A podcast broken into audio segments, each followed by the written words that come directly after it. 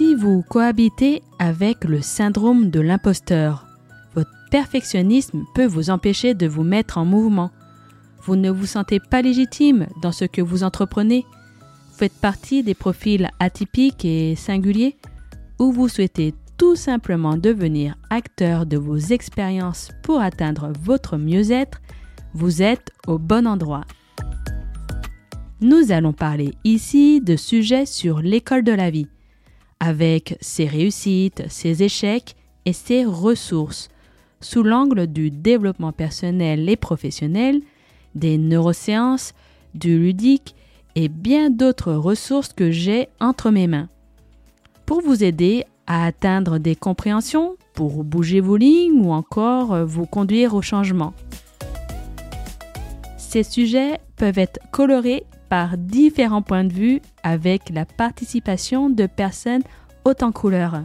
Je vais vous faire découvrir l'envers du décor d'une des manières de penser d'une personne atypique et singulière dont la vie, pour corser son expérience, a ajouté la casquette de proche aidante.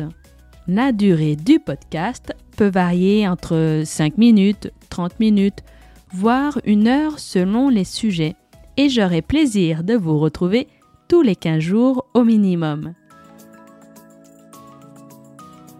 Après cette courte, moyenne ou longue introduction, je vous souhaite la bienvenue dans mon podcast 1 plus 1 égale 3 Challenge le monde binaire. Je suis Audrey Amidou. Je fais partie de ces personnes dites HPI, zèbres, hypersensibles, bref, j'ai été diagnostiquée sur le tard après avoir vu mon plus jeune enfant en pleine phobie scolaire recevoir ce diagnostic par une neuropsychologue. J'avoue, j'ai retrouvé beaucoup de similitudes entre son mode de fonctionnement et le mien. Curieuse par tout ce qui m'entoure, je vis beaucoup plus d'expérience dans ma tête euh, qu'en vrai.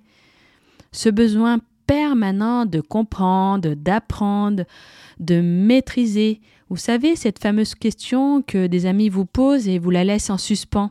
Vous êtes plutôt la team à la laisser en suspens ou à vite prendre votre téléphone et à googliser pour trouver la réponse?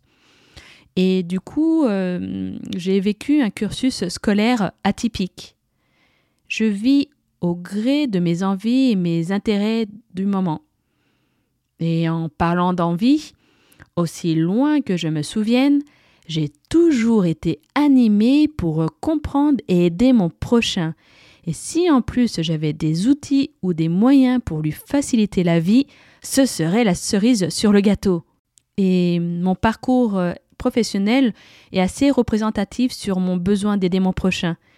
J'ai vécu euh, des expériences dans des branches telles que la gestion, la vente, les ressources humaines, la gestion de projet, les médecines douces, les neurosciences ou encore dernièrement la ludopédagogie cognitive.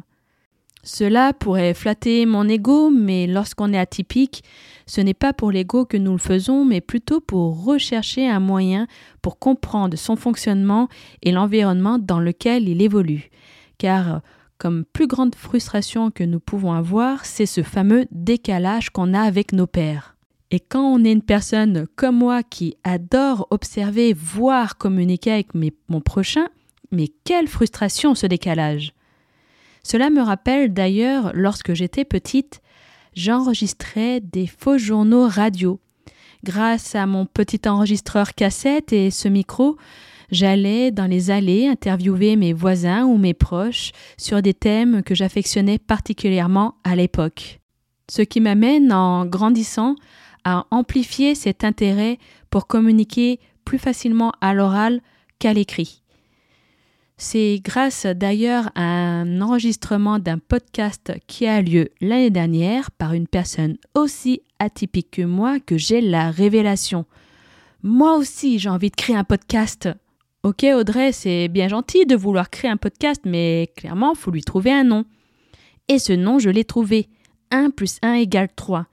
Il m'est venu grâce à un souvenir d'une émission télévisée dans laquelle intervenait Jean-Claude Van Damme Il expliquait une théorie philosophique et bien entendu les personnes se moquaient de lui. Mais moi, je suis restée figée par cette illumination. Cette opération résonnait en moi. Attendez, je vais prendre le temps de vous expliquer. Dans notre mental, notre cognition, nous ajoutons nos émotions. Trois possibilités s'offrent à nous. La résistance, la résilience, l'alignement. Trois phases qui, selon moi, représentent le mouvement. Et c'est de là que prend naissance le nom du podcast 1 plus 1 égale 3 Challenge le monde binaire. Je vous ai parlé de ma motivation pour créer un podcast, de l'histoire de son nom, mais je voulais pousser plus loin l'expérience. Comment interagir avec mes auditeurs dans un podcast?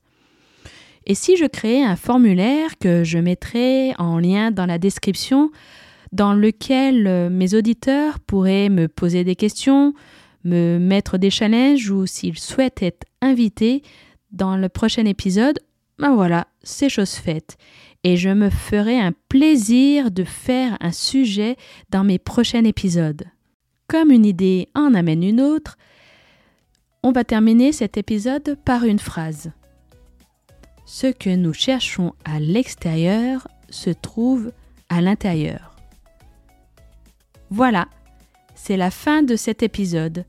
Dans le prochain épisode, je vous parlerai de mon cheminement jusqu'au diagnostic de mon atypisme. J'ai pris plaisir d'enregistrer cet épisode 0 et j'espère qu'il vous a plu.